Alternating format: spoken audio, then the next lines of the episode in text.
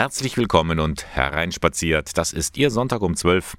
Ich freue mich sehr, dass Sie dabei sind. Ich bin Bernhard Löhlein und in der kommenden Stunde habe ich eine ganze Reihe Themen für Sie vorbereitet, die alle eines gemeinsam haben. Es geht darum, dass wir gut in dieser Welt leben können. Zum Beispiel gibt es jetzt in Ingolstadt einen Ort, wo ich hingehen kann, wenn es mir mal schlecht geht, wenn ich also jemanden zum Reden brauche. Oder ich kann dazu beitragen, dass Menschen in größter Not, die alles verloren haben, zumindest mit dem Notwendigsten versorgt werden. Und auch die neue Botschaft des Papstes, nämlich dass wir alle miteinander verbunden sind und füreinander sorgen sollen, auch darüber werden wir gleich mehr erfahren.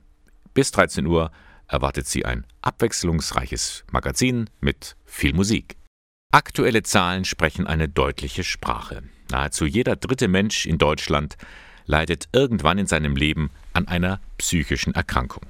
Es kann tatsächlich jeden treffen, ganz egal, welches Geschlecht, welche Herkunft oder welchen Bildungsstand er oder sie hat. Trotzdem, es ist ein Tabuthema, man spricht nicht darüber. Darum hat die Danuvius Klinik in Ingolstadt nun ein Zeichen gesetzt, ein Zeichen für mehr Akzeptanz und Toleranz von psychischen Erkrankungen in unserer Gesellschaft. Und dieses Zeichen ist durchaus sichtbar, nämlich eine grüne Parkbank. Zum Internationalen Tag der seelischen Gesundheit, der war gestern, wurde diese Bank aufgestellt. Sie steht in Ingolstadt auf der Grünfläche Ecke Jahnstraße zur Schlosslende. Die Bank lädt nicht nur so zum Ausruhen ein, sondern sie will dazu ermuntern, einander zuzuhören und miteinander zu reden. Melanie Arzenheimer hat schon mal darauf Platz genommen. So, jetzt sitzen wir hier auf einer wunderbar, ich möchte fast sagen, leicht neongrünen Bank in Ingolstadt an der Ecke Jahnstraße Schlosslende. Das ist ein Sitzbauwerk, was man kaum übersehen kann. Und neben mir sitzen zwei, die im Prinzip dafür verantwortlich sind, nämlich Andrea Wrobel, Geschäftsführerin der Danuvius Klinik und Dr. Thorsten Mager, der ärztliche Direktor. Und jetzt muss ich natürlich fragen, wieso, weshalb, warum steht diese Bank hier? Ja, es ist Tag der seelischen Gesundheit und mit einer grünen Bank wollen wir an die grüne Schleife andocken. Die steht für Toleranz und die steht für Respekt und die steht mit einem positiven Umgang für psychische Erkrankungen. Und diese grüne Bank soll dazu anregen, innezuhalten, sich niederzusetzen. Es steht hier eine Frage, wie geht es dir wirklich?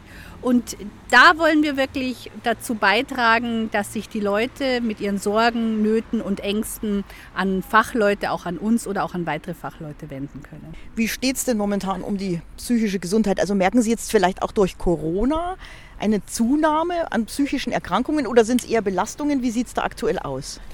Also ich denke, es sind jetzt in erster Linie Belastungen, die zunehmen und noch nicht im engeren Sinne Erkrankungen. Das wird sich in Zukunft zeigen. Das können wir jetzt noch nicht absehen. Natürlich bestimmte psychische Belastungssituationen, wenn sie dann länger anhalten, auch nicht kompensiert werden können, können natürlich auch das Risiko erhöhen, äh, dass man bei einer entsprechenden Veranlagung dann auch in eine psychische Erkrankung gerät. Aber das muss man doch deutlich voneinander unterscheiden. Was wir beobachten, ist zumindest im Alltag eine gewisse Tendenz der Zunahme von Alkohol oder Drogen. Missbrauch. Speziell Alkoholmissbrauch scheint zuzunehmen. Das ist unsere Erfahrung im klinischen Alltag, dass mehr Leute zur Entgiftung kommen. Ansonsten kann man das im Augenblick noch nicht absehen. Jetzt geht es ja auch hier um die Stigmatisierung der Psychiatrie. Also dieses Wort allein schon. Psychiater, Psyche, Psychiatrie, psychische Störung vielleicht noch, ist noch sehr mit Vorurteilen behaftet. Ja, das stimmt tatsächlich. Ganz viele Leute trauen sich gar nicht darüber zu sprechen, wie es einem wirklich geht. Also wie oft stellen Sie im Alltag die Frage, wie geht es dir wirklich? Und wie oft wird gelogen bei der Antwort? Korrekt, genau so ist es. Manchmal möchte man nicht drüber sprechen, aber oft ist es so, dass man sich nicht traut, über seine Ängste und Sorgen zu sprechen, weil oft kriegt man zur Antwort, komm, stell dich doch nicht so an, das geht schon oder reiß dich zusammen. Und da wollen wir ein Zeichen setzen, dass man wirklich sprechen soll. Was würden Sie der Bank wünschen? Ganz viel Besitzung, nicht Begehung, sondern Besitzung würde ich ihr wünschen. Übrigens, gestaltet haben die knallgrüne Bank Patienten der Danuvius Klinik. Und noch ein Hinweis: Auf der Bank befindet sich unter der eingravierten Frage Wie geht's dir wirklich ein QR-Code. Über den gelangt man zu einer Webseite, die über die Aktion aufklärt und natürlich auch Kontaktdaten zu den entsprechenden Spezialisten und Hilfsangeboten bietet. Es sind Bilder, die wir so schnell nicht vergessen. Der Brand im griechischen Flüchtlingslager Moria auf der Insel Lesbos. In dem Lager, das für 2800 Personen geplant war, lebten zeitweilig 20.000 Menschen. Und nach diesem verheerenden Brand wurde nun einige Kilometer weiter ein neues Lager aufgebaut, Karatepe. Auch dieses bietet tausenden Flüchtlingen alles andere als eine gute Unterkunft. Es fehlt so ziemlich alles. Daher ist es höchste Zeit für die Europäische Union, sich wirklich um diese Menschen zu kümmern. Das fordern auch katholische Hilfswerke wie die Malteser. Zwei Mitarbeiter sind gerade vor der Insel wiedergekommen und schildern die bedrückende Lage. Gabriele Höfling berichtet. Man sieht Menschen, die verwahrlost sind, die psychisch erschöpft bis krank aussehen. Ähm, man sieht eine ganze Generation an Kindern, die im Zweifelsfall noch überhaupt nicht in der Schule waren. Das sind Bildungslücken, die man nie wieder aufholt. Anna Lobkowitz von den Malteser Werken ist gerade wieder zurück in Deutschland. Ihr Besuch auf Lesbos hat sie tief beeindruckt. Das abgebrannte Lager Moria und das Provisorium Karatepe. In dem neuen Lager müssen tausende Flüchtlinge leben, unter teils menschenunwürdigen Bedingungen, wie Berus Assadi berichtet. Er war ebenfalls für die Malteser vor Ort. In jedem Zelt sind zwei Familien, muss es in einem Zelt äh, leben. Es gibt keine Sanitäranlage, es gibt auch keine Duschmöglichkeiten, das ist ein großes Problem. Es gibt den provisorische Toiletten, die auch eingeschränkt ist. Wasser zum Trinken, ich komme mit dem Tank, aber nicht ausreichen. Viele Menschen fühlen sich ungerecht behandelt, sagt Anna Lobkowitz. Erwachsene Menschen, die gesagt haben, die uns wirklich angeschaut haben mit Tränen in den Augen und gesagt haben, aber das ist doch Europa. Wir haben schon gewusst, dass es nicht leicht wird, aber so kann man uns doch nicht behandeln. Wir sind ja keine Tiere. Das kann nicht sein und das darf nicht sein. Und ich glaube, das ist wahnsinnig kurzsichtig, Menschen so schlecht zu behandeln, wenn dann ein Teil davon bei uns im Land bleibt, weil diese Menschen schulden Europa nichts mehr, wenn Europa sie für Jahre richtig schlecht behandelt. Und so bleibt den beiden Helfern nur der Appell an die Politik. Die Menschen unter den Ländern zu verteilen, die willig sind, aktuell welche zu nehmen und dann auf diesen Inseln kleinere, dezentrale, beständige Einrichtungen zu bauen mit Kochmöglichkeiten, mit einer Anbindung an eine Schule und zu versuchen, dass dort die Verfahren schnell gehen und dass einfach immer ein Anteil X direkt eben doch in andere Länder weiterverteilt wird. Ähnlich sieht das auch Berus Assadi. Da muss man eine Änderung finden. Eine Seite gucken, wie man die Fluchtursache bekämpfen, andere Seite auch die Menschen, die solche Risiko auf sich nehmen und über die See rüberkommen, dass man menschlich denen behandelt. Und Sie können dazu beitragen, den Menschen auf der Insel Lesbos zu helfen mit Care-Paketen. Eine Gruppe engagierter Ingolstädter um die Initiatorin Katharina Hirl hat eine Sammelaktion gestartet. Gefragt sind vor allem Hygieneartikel, Unterwäsche für Frauen und warme Sachen für Männer und Kinder. Denn der Winter kommt. Abgeben können Sie die Sachen in Umzugskartons und zwar noch heute bis 14 Uhr. An der Technischen Hochschule in Ingolstadt, Esplanade 10. Als ein Weckruf wurde sie bezeichnet als ein Meilenstein des Dialogs, aber auch als Utopie, schöne Worte, die letztendlich kaum was bewirken werden. Die neue Enzyklika von Papst Franziskus, ein sogenanntes verbindliches Rundschreiben für die Katholiken in aller Welt. Vor genau einer Woche wurde es veröffentlicht, Fratelli Tutti. Hm, klingt erstmal so, als würden da nur Brüder angesprochen werden. Tatsächlich aber handelt es sich bei dem Titel um ein Zitat des heiligen Franz von Assisi, und in dem Schreiben wird dann auch das geschwisterliche Miteinander, wie wir alle auf dieser Erde leben sollen, in den Blick genommen. Der Theologe Martin Kirschner von der Katholischen Universität Eichstätt-Ingolstadt hat den Text für uns jetzt mal genauer studiert, für uns, das heißt in diesem Fall für Radio K1 und für die Medienarbeit der Universität. Wir haben das Gespräch per Skype letzte Woche mit ihm geführt. Ja, Herr Kirschner, die neue Enzyklika Fratelli Tutti. Was ist Ihnen nach der ersten Lektüre da besonders aufgefallen? Gut, ich finde, das Besondere ist sicherlich diese Situation der Corona-Krise, die im Grunde genommen das ganze Dokument nochmal färbt. Ich halte das für sehr ähm, richtig und wichtig, nicht nur, dass Papst Franziskus in diese Situation hinein Stellung nimmt, sondern auch, dass er die Corona-Krise eher als eine Krise sieht, die aufdeckt, was an verschiedenen Krisen in unserer Zeit auch da ist und uns von daher mit unserer Verletzlichkeit konfrontiert mit einem Kontrollverlust, aber mit Problemen, die weit über die Frage einer Pandemie hinausgehen. Thematisch spannt Papst Franziskus einen weiten Bogen von Corona über Kapitalismus, Populismus und Migration bis hin zu Armut und Egoismus. Viele Botschaften auf einmal. Welche halten Sie da für die wichtigsten? Ja, auch mir ging es bei der Lektüre der, der Enzyklika so, dass es also eine Fülle von Themen sind, die angesprochen werden. Und es wird sicherlich Zeit brauchen, um das wirklich zu verdauen, zu verarbeiten und sich lesend anzueignen. Da halte ich es zunächst mal für sehr wichtig, den Titel. Fratelli Tutti, also die Brüderlichkeit, das dritte Moment auch ähm, von Egalité, Liberté und Fraternité von der Französischen Revolution, was er hier aufgreift. Es ist deswegen auch sinnvoll, mit Geschwisterlichkeit zu übersetzen. Aber er spricht damit eben diese, ich sag mal, diese emotionale Fundierung des Politischen an, dass wir zusammengehören und füreinander verantwortlich sind, dieses Moment der politischen Freundschaft und macht deutlich, dass das keinesfalls nur etwas für den Privatbereich ist, genauso wie die Thematik der Liebe. Also das ist so eine, äh, ein Grundthema, das sich durchhält. Ein zweites ist der Aspekt der Globalisierung und dass er eine scharfe Kritik an der Form der Globalisierung und am westlichen Lebensstil übt und dass er dieser Globalisierung der Gleichgültigkeit und des Eigeninteresses eine Globalisierung der Geschwisterlichkeit gegenüberstellt, wo er dazu aufruft, immer wieder sich selbst zu überschreiten in der Liebe, in der Hinwendung zum anderen. In der Tat ist viel von Liebe in der Enzyklika die Rede. Der Papst sieht in der Nächstenliebe sogar ein Prinzip der Politik. Ist das nicht zu naiv gedacht? Ähm, also es birgt Gefahren. Es würde Gefahren birken, wenn man das eben allzu romantisch fasst oder wenn man es sozusagen auf die Nahbeziehungen nur bezieht und nicht auf die strukturellen Fragen und dann das Politische sozusagen zu einer reinen Frage der Haltung macht. Aber das macht er nicht in der, in, in der Enzyklika, sondern er macht sehr deutlich, dass Liebe eben mehr ist als etwas Privates und Romantisches, sondern der Grundbaustein menschlichen Zusammenlebens, unserer Beziehung zu uns selbst, zu unseren Mitmenschen, zur Wirklichkeit insgesamt und zu Gott. Also Liebe ist von daher ein Schlüssel, der alle Lebensbereiche umfasst.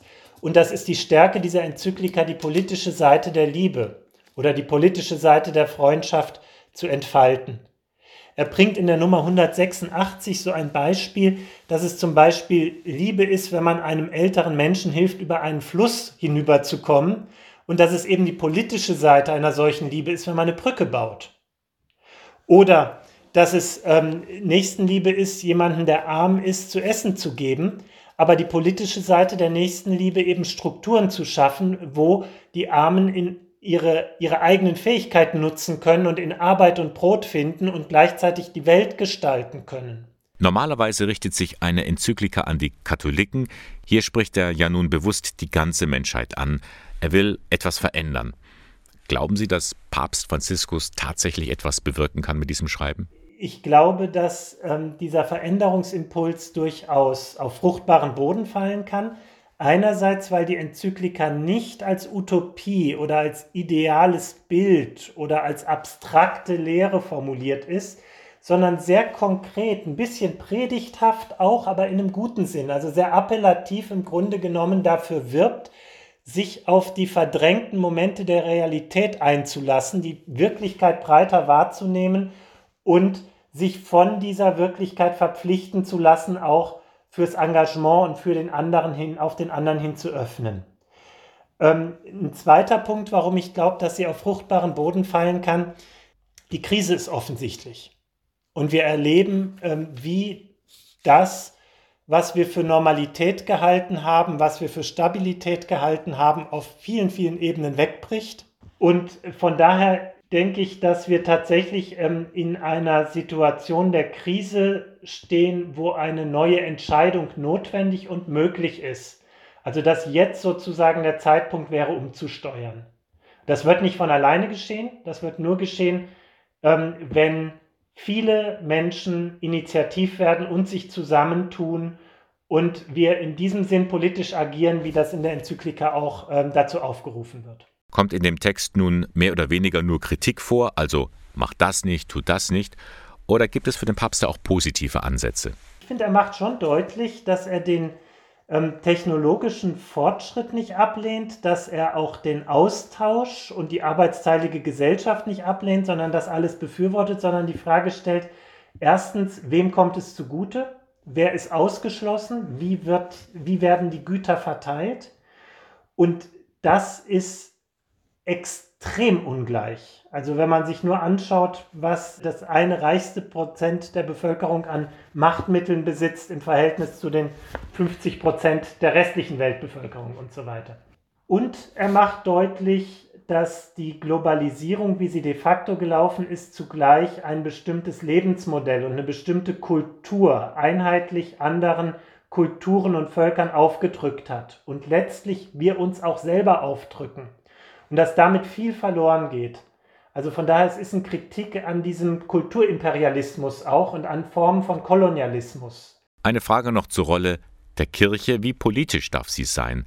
Manche werfen der Kirche ja vor, sie mische sich viel zu sehr ein und der Papst kommt da immer so als großer Mahner mit ins Spiel. Also ich würde tatsächlich sagen, dass eben ähm, Religion immer den ganzen Menschen betrifft und die ganze Wirklichkeit und von daher ähm, nicht vom Politischen getrennt werden kann und dass das Entscheidende ist, dass der Papst nicht Machtansprüche über den Raum des Politischen und auch keine Überlegenheitsansprüche erhebt, sondern im Grunde genommen Zeugnis gibt und appelliert, also von daher ein Angebot macht. Und da können Gläubige und Nichtgläubige und unterschiedliche Religionen auf Augenhöhe miteinander ähm, sich begegnen und eben auch diese Fragen des guten Lebens und in dem Sinn auch politische Fragen erörtern. Ja, vielen Dank. Soweit der Eichstätter Theologieprofessor Martin Kirschner. Er hat Stellung bezogen zur neuen Enzyklika von Papst Franziskus Fratelli Tutti. Das Buch erscheint morgen im Buchhandel. Er war der Erste. Werner Appel aus Wemding wurde vor ziemlich genau 40 Jahren zum ersten ständigen Diakon im Bistum Eichstätt geweiht. Das war schon eine kleine Sensation damals, denn viele fragten sich, was macht eigentlich ein Diakon? Heute gibt es 47 ständige Diakone im Bistum Eichstätt. Mittlerweile sind sie nicht mehr wegzudenken. Doch blicken wir noch einmal zurück.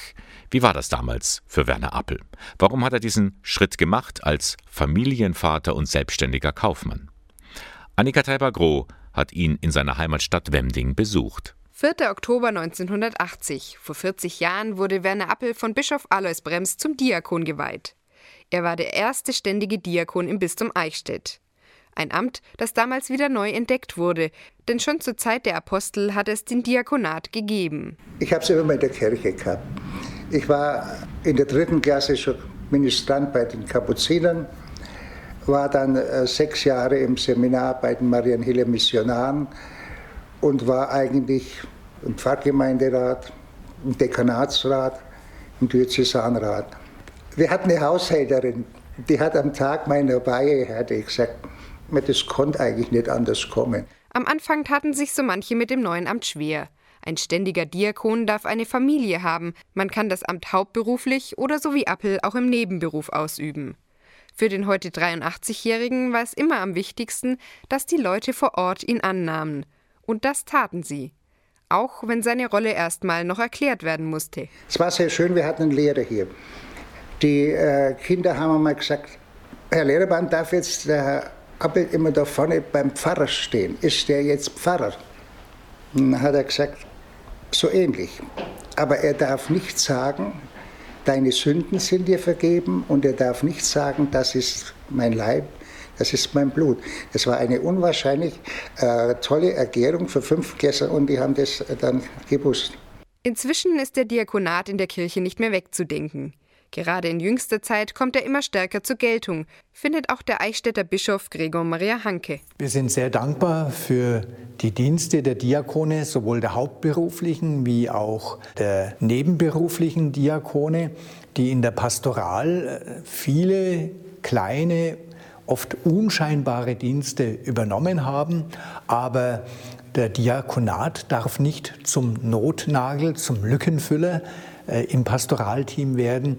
Es ist entscheidend, dass wir den Diakonen ein eigenes Profil geben und ihnen noch stärker sozusagen auch eine Präsenz in unsere Pastoral verschaffen. Und da wollen wir rangehen. Leicht war es für Werner Appel nicht, Kirche, Familie und Beruf unter einen Hut zu bringen. Als selbstständiger Kaufmann führte er in Wemding eine Buchhandlung und ein Schuhgeschäft. Beides hat inzwischen seine Tochter übernommen. Heute erinnert sich Appel gerne an die Anfangszeit als Diakon, denn mit diesem Dienst hat er auf jeden Fall Pionierarbeit geleistet. Wenn ich wahrscheinlich nicht aufgestanden wäre, dann hätte es vielleicht noch mal fünf Jahre dauert. Okay? Und dann sind wir zum Bischof Alles und haben so über den Diakon gesprochen. Und dann sage ich vorlaut, naja, Herr Bischof, ich würde mich auch lieber von einem Pfarrer beerdigen lassen wie von einem Diakon. Und dann sagt er, aber das sehen Sie falsch. Der Diakon hat Anteil am Priestertum Jesu Christi. Das hat mir, so hohe Meinung hat er damals schon gesagt. Eine Anerkennung, die Appel in den vergangenen Jahren trotz mancher Schwierigkeiten antrieb. Vor allem aber waren es die Begegnungen mit Menschen, die ihn berührten. Bei schweren Ereignissen wie Trauerfällen und bei schönen wie Hochzeiten und Taufen. Denn als Diakon ist er vor allem eines: für die Menschen da. Dasein für die Menschen, 40 Jahre Diakonat im Bistum Eichstätt. Das wird jetzt auch groß gefeiert, was halt groß heißt in diesen Corona-Zeiten. Jedenfalls gibt es einen Pontifikalgottesdienst mit Bischof Gregor Maria Hanke am kommenden Samstag, 17. Oktober um 9.30 Uhr in der Stadtpfarrkirche St. Emmeram in Wemding.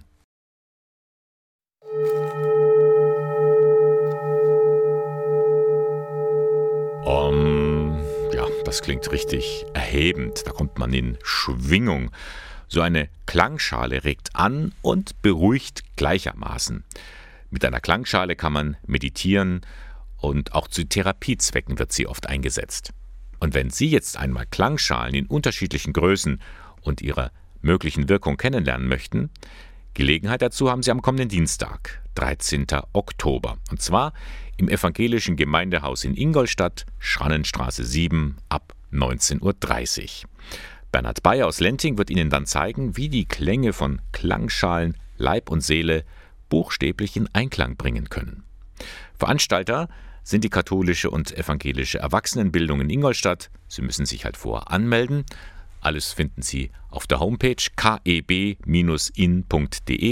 KEB steht für katholische Erwachsenenbildung. keb-in.de. Einführung in die Welt der Klangschalen am Dienstag, 13. Oktober im evangelischen Gemeindehaus in Ingolstadt. Und damit klingt nun auch unser Sonntag um 12 aus.